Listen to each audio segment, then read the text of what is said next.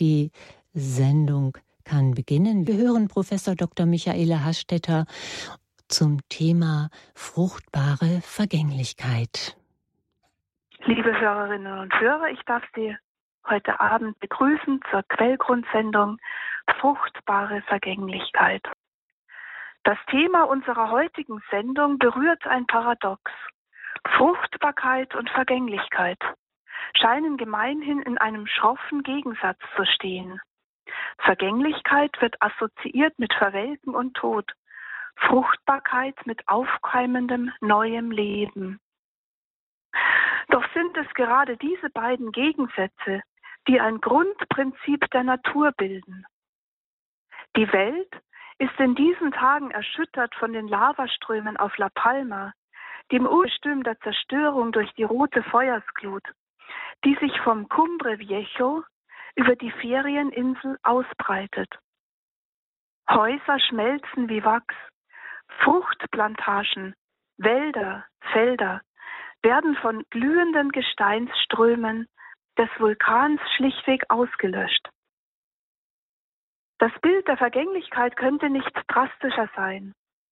Vormaliges paradiesisches Grün wird von dunklen, glühend heißen Steinlawinen gleichsam überschrieben, ausgelöscht. Lava-Tsunamis wälzen sich über die kleine Ferieninsel und hinterlassen ein Bild des Todes. Zurückbleiben dampfend dunkle Gesteinsmassen, die alles Leben unter sich begraben haben. Neben der zerstörerischen Wut eines aktiven Vulkanausbruchs kennen wir auch noch ein anderes Bild. Die Fruchtbarkeit vulkanischer Böden. Die schweren dunkelroten Weine des Kaiserstuhls im Badischen, genauer gesagt des Kaiserstuhlvulkans, werden mit ihrer vulkanischen Note es wurde sogar ein eigener Vulkanfelsengarten angelegt, um dem Geheimnis des Lavaweins im badischen Land nachgehen zu können. Auswurfgestein, Lavaströme und Lavabomben.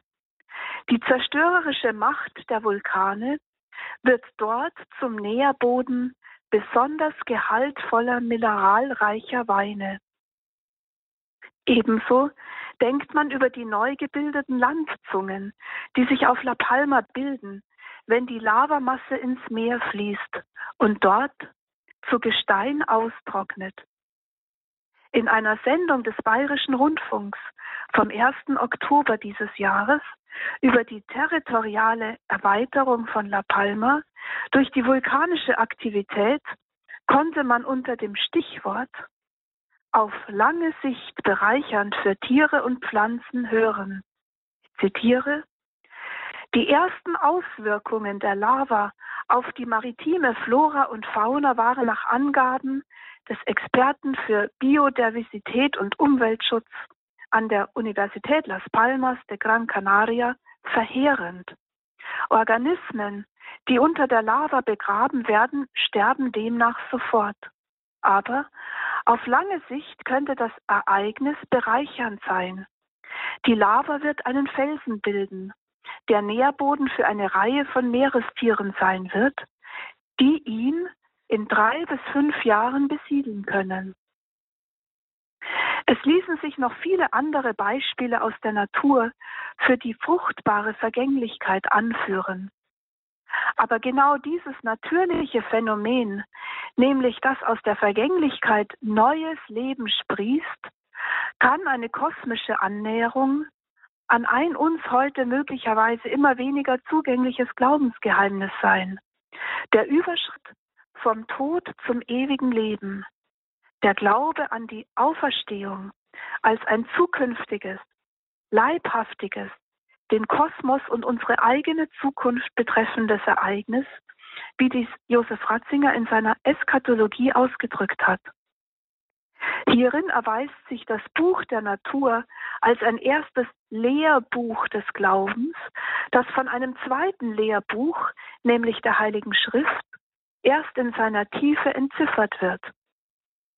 Die Grundbotschaft des Christentums, dass Jesus Christus in seiner Auferstehung den Tod überwunden hat, ist letztlich der Notenschlüssel für die Partitur der Schöpfung, die in der Spannung von Tod und Leben steht.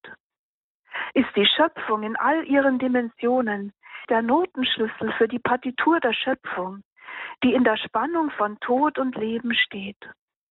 Ist die Schöpfung in all ihren Dimensionen immer wieder von der Vergänglichkeit, vom Scheitern, von Todesangst bedroht, darf der christliche Glaube auf ein Leben über den Tod hinaus hoffen.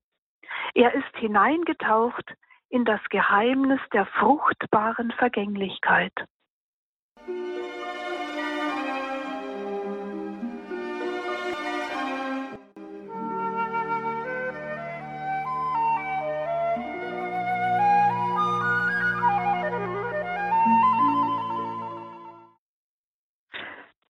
Hörerinnen und Hörer, heute zum Thema fruchtbare Vergänglichkeit.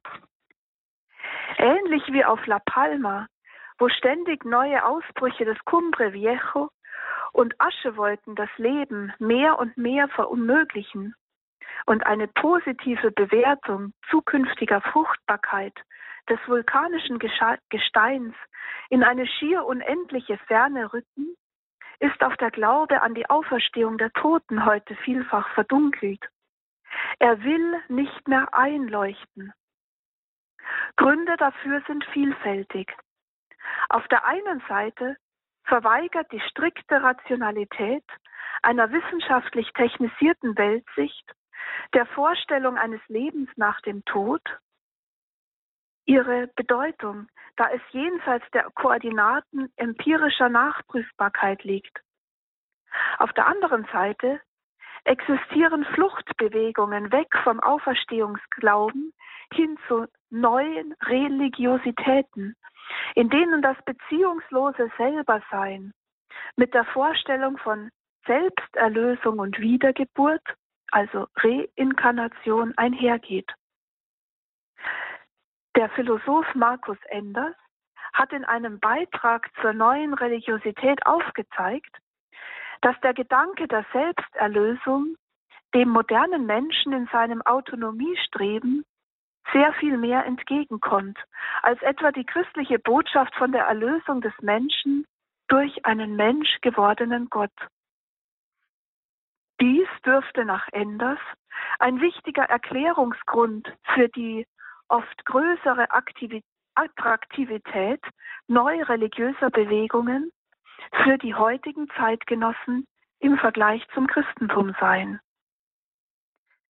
Wie lässt sich dem begegnen?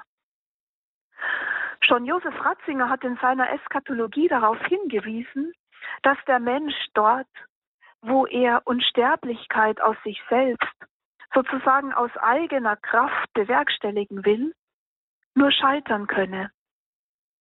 Der Mensch stürzt ins Wesenlose ab und übergibt auch schon sein Leben dem Wesenlosen, dem Tod. Ratzinger zieht hierfür eine Stelle aus dem Protoevangelium, also aus der Genesis Kapitel 3 heran. Die Frau, Eva, ist im Dialog mit der Schlange wohl dessen bewusst, dass sie von den Früchten der Bäume im Garten essen dürfe, mit der Auflage, wie sie ja selbst sagt, nur von den Früchten des Baumes, der in der Mitte des Gartens steht, hat Gott gesagt, davon dürft ihr nicht essen und daran dürft ihr nicht rühren, sonst werdet ihr sterben. Ratzinger kommentiert, eben dies ist der Inhalt der Drohung von Genesis 3, Vers 3, der Verknüpfung von Sünde und Tod. Dies besagt, ein solches Dasein, in dem der Mensch sich selbst zum Gott macht, autonom, unabhängig und eben nur er selber, weil er wie Gott sein will, wird für den Menschen zu einem Sheol-Dasein, zu einem Sein im Nichtsein. Soweit das Zitat. Der Mensch stürzt also ins Nichts, in den Tod. Erst dort, wo der Mensch seine geschöpfliche Begrenztheit bejaht und nicht auf die eigene Leistung baut, dort, wo er sich dem anvertraut hat, der bis hinein in das Reich des Todes sich erniedrigte. Nur dort kann der Tod zur Durchgangspassage werden, hinein in die Grenzenlosigkeit eines ewigen Lebens. Zu unserem Thema Fruchtbare Vergänglichkeit beruht nicht auf Selbstbezogenheit, sondern vielmehr auf der Bezogenheit auf ein Du, auf das göttliche Du. Denn erst die Beziehungsfähigkeit auf Gott hin, jene Geöffnetheit der Existenz, macht den Menschen unsterblich.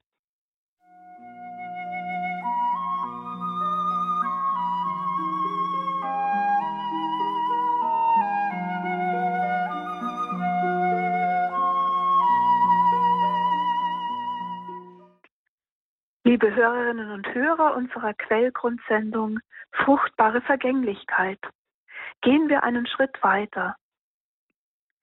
Was wir gerade auf der kosmischen und existenziellen Ebene in Bezug auf Vergänglichkeit und Fruchtbarkeit betrachtet haben, ließe sich nun ins Liturgische ausweiten.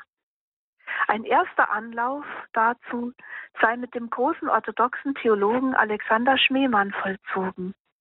Sein letztes und möglicherweise bedeutsamstes Buch widmete Schmemann 2003 dem Thema Eucharistie, Sakrament des Gottesreiches, das sich aus Meditationen über das Geheimnis der göttlichen Liturgie zusammensetzt.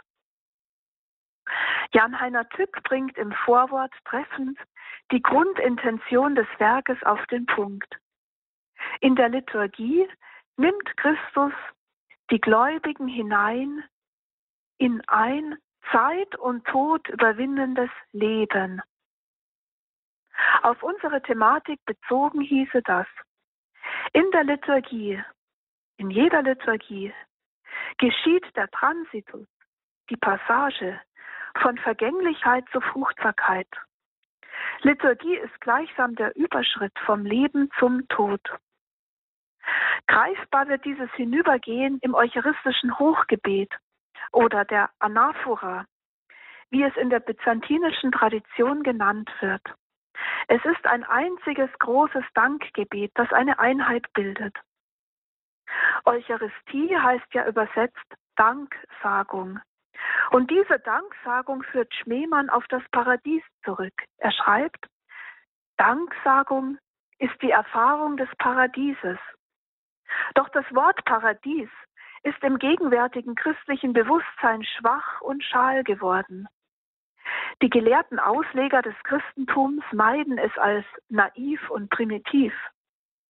Vielleicht ist es aber gerade auch darum bedeutungslos geworden, weil es aus seinem kirchlichen Kreis, also aus jener Erfahrung des Paradieses, gerissen wurde, deren Gabe und Vorwegnahme die ursprünglichste und tiefste Bedeutung der Liturgie der Kirche ausmachen. Im Hause Gottes stehend glauben wir, im Himmel zu stehen. Schneemann erinnert dabei an die Osterliturgie, in der die Kirche singt, dass ihr Christus die Pforten des Paradieses geöffnet hat. Er sagt, wir sind im Paradies und für das Paradies geschaffen. Wir sind aus dem Paradies vertrieben worden. Doch Christus führte uns aufs Neue ins Paradies. Damit ist eigentlich nichts anderes gesagt, als dass die Liturgie der Ort ist, in dem wir aus der Vergänglichkeit des Todes in eine neue Fruchtbarkeit des Lebens geführt werden. Und schon jetzt. Dies geschieht nach Schmemann in der Trias von Gotteserkenntnis, Freiheit und Danksagung. Dabei ist die Erkenntnis Gottes jenes Moment, das die Essenz des Paradieses gekennzeichnet habe. Das paradiesische Leben bestand in seiner Fruchtbarkeit in einer fortwährenden Begegnung und Gemeinschaft mit dem lebendigen Gott. Danksagung ist sozusagen dann die fortwährende Reaktion des Menschen auf diese Lebenseinheit. Mit den Worten Schmähmanns gesagt, Danksagung ist die Gegenwart, die Freude und Fülle der Erkenntnis Gottes. Das heißt, der Erkenntnis als Begegnung, als Gemeinschaft, als Einheit. Damit korrespondiert bis heute das österliche Halleluja, in dem sich die bitterste Todesklage in ein Loblied wandelt. Der österliche Jubelruf ist somit nach Schmemann ein ununterbrochener, überfließender Strom des Lobens, Segens, Danksagens, mit dem die Kirche ein nie versiegendes Danklied anstimmt. Den Dank darüber, dass Christus die Pforten des Paradieses wieder geöffnet hat, uns gleichsam aus der Vergänglichkeit in jene österliche Fruchtbarkeit geführt hat, nach der der Mensch in seiner Tiefe dürstet. Hier setzt Schmemann nun, mit dem johannäischen Wort an, ihr werdet die Wahrheit erkennen und die Wahrheit wird euch frei machen. Johannes 8, 32. Auch der Freiheit liegt eine Dynamik inne, die nach einem immer mehr strebt. Schmemann erklärt dies so.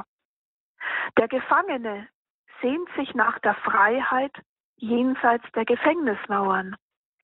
Der Freigewordene sucht die Überwindung der jeweils nächsten Form von Unfreiheit und so ad infinitum.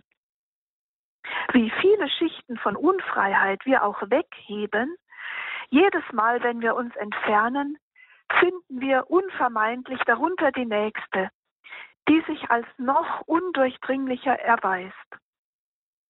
Letztlich ist für Schmemann das Problem der Freiheit denkerisch nicht zu lösen. Darum sagt er, sollen wir die Toten ihre Toten begraben lassen, sollen von der freudlosen Suche nach der Quadratur des Kreises ablassen. Wir werden es lassen und auf die Danksagung hören, in der sich die echte Erkenntnis Gottes erfüllt und eben in der Eucharistie Begegnung mit ihm ereignet, nicht mit Begriffen über ihn. Für Schmemann ist daher erst der wirklich frei, der auch Dank sagt, der den Schöpfer und seine Geschöpflichkeit anerkennt. Der wird frei, der den Todesstachel, jener dem Menschen vom Teufel eingeflüsterten Gleichheit, das Autonomiestreben und die Emanzipation von Gott, die den Menschen in die Vergänglichkeit geführt hat, aus seinem Leben entfernt und sich neu aufschwingt zur Freiheit der Danksagung, die sich in der Liturgie sakramental verdichtet. Hier, so Schmemann, wird die freie, reine, preisende, durch Christus wiederhergestellte und dem Menschen geschenkte Danksagung über die Welt aufgerichtet. Es ist seine Danksagung, seine Erkenntnis, seine Sohnesfreiheit, die zu der unseren wurde und die in Ewigkeit die unsere sein wird.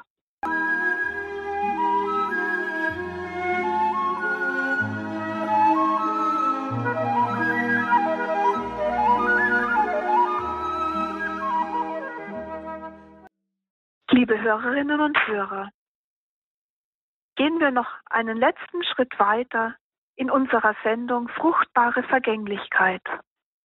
Wir haben gerade Schmemanns Ansatz zur Danksagung als ein eucharistisches Hinüberschreiten von der Vergänglichkeit des Todes zum Leben in Christus, zur Fruchtbarkeit in Christus ein wenig berührt. Ein ähnlicher Ansatz zur Liturgie als dem Ort des Transitus vom Tod zum Leben, von der Vergänglichkeit zur Fruchtbarkeit findet sich bei Josef Ratzinger in seinem ebenso bedeutenden Buch Der Geist der Liturgie. Gottzugehörigkeit hat für Ratzinger nichts mit Zerstörung oder Nichtsein zu tun, wohl aber mit einer Weise des Seins. Sie bedeutet das Hinaustreten aus dem Status der Trennung, der scheinbaren Autonomie, des Seins nur für sich selber. So können wir sagen, das Ziel des Kultes und das Ziel der Schöpfung ist im Ganzen dasselbe. Vergöttlichung. Eine Welt der Freiheit und Liebe. Liturgie hat dabei für Ratzinger eine kosmische und zugleich eine geschichtliche Dimension, in denen sich der Transitus von der Vergänglichkeit zur Fruchtbarkeit ablesen lässt.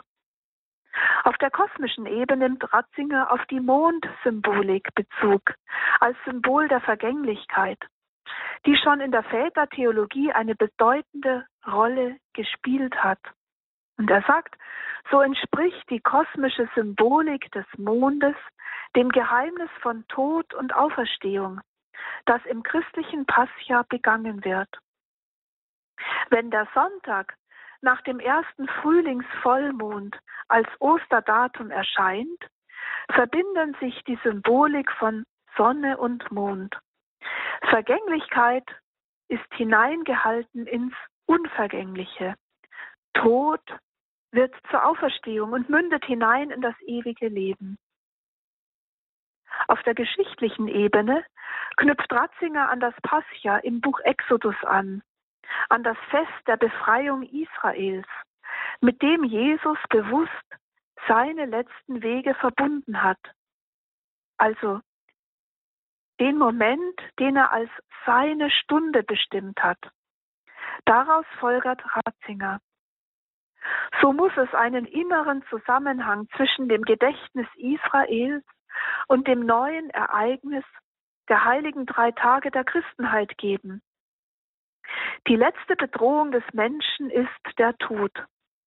Der Mensch wird erst vollends befreit sein, wenn er vom Tod befreit ist.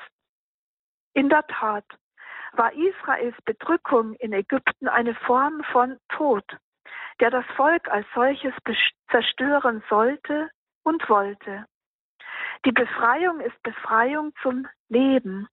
Christus, der Erstgeborene der Schöpfung, nimmt den Tod auf sich und zertritt in der Auferstehung die Macht des Todes. Der Tod hat nicht mehr das letzte Wort. Die Liebe des Sohnes erweist sich stärker als der Tod. Denn sie eint den Menschen mit der Liebe Gottes, der das Sein selber ist.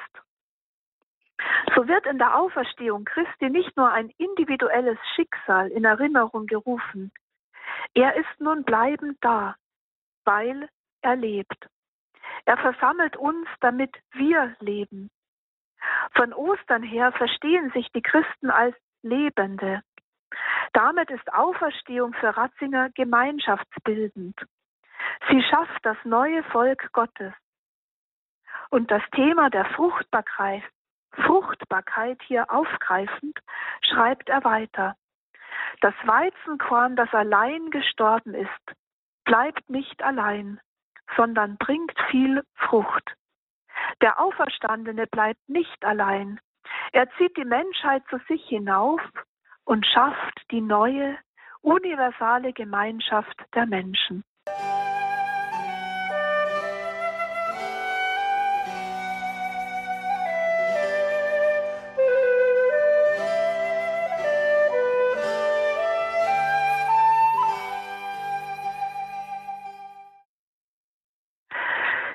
Hörerinnen und Hörer, von diesem letzten Gedanken aus, dem Gedanken der neuen universalen Gemeinschaft der Menschen in Christus, ist der Weg nicht mehr weit zum Gedanken der Einheit der Christen. Wo Christen eins sind, wo sie in der Kommunio miteinander stehen, da ist Fruchtbarkeit, dort ist Leben. Wo sie hingegen unter Spaltung leiden, wo Christen getrennt sind, wo sie sich entzweit haben, verdunkeln sie die Gemeinschaft um den Auferstandenen.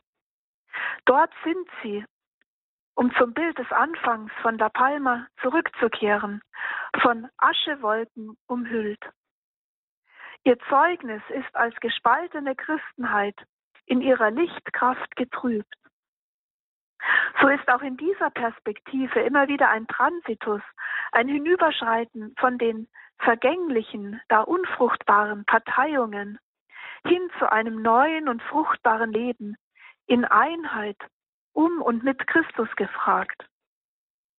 Diese Passage bedarf immer wieder neu des Verzeihens, des einander die Hand reichens, des Aufeinander Zugehens, des Wunsches nach Communio, was gleichsam der Humusboden für eine neu aufkeimende Fruchtbarkeit sein kann.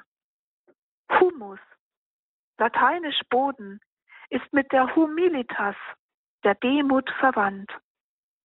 Und so könnte man sagen, christliche Fruchtbarkeit als eine als ein Fundament der Christenheit baut auf der Demut auf. Demut heißt hier aber dann auch, mit dem Handeln Gottes zu rechnen, nicht alles selber machen zu müssen, der das Zertrennte wieder einen und zu einer neuen, fruchtbaren Gemeinschaft zusammenführen kann. Denn er ist der Hirt der Herde, die sich zerstreut hat und auf seinen Ruf hin wieder zusammenfinden darf. Daher scheint es als ein Gebot der Stunde, sich diesem Ruf neu auszusetzen, der uns zusammenruft als die eine Ekklesia, die ihn, Christus, gemeinsam lobt und in der Danksagung verharrt. Dies hat dann auch eine missionarische Dimension. Denn, um Ratzinger hier nun das letzte Wort zu lassen, wo Christen sich nicht gegenseitig anschauen, um miteinander zu diskutieren, sondern wo sie miteinander vom Herrn her auf die Menschen und auf die Welt zugehen, da finden sie wie von selbst auch zueinander.